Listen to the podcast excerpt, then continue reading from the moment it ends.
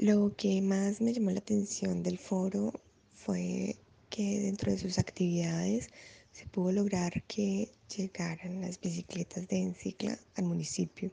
de Bello y que además se pudiera comenzar a utilizar la tarjeta con perfil ciclista para hacer el conteo de y validaciones de entrada de ciclistas al sistema masivo de transporte. Me parece que es un punto interesante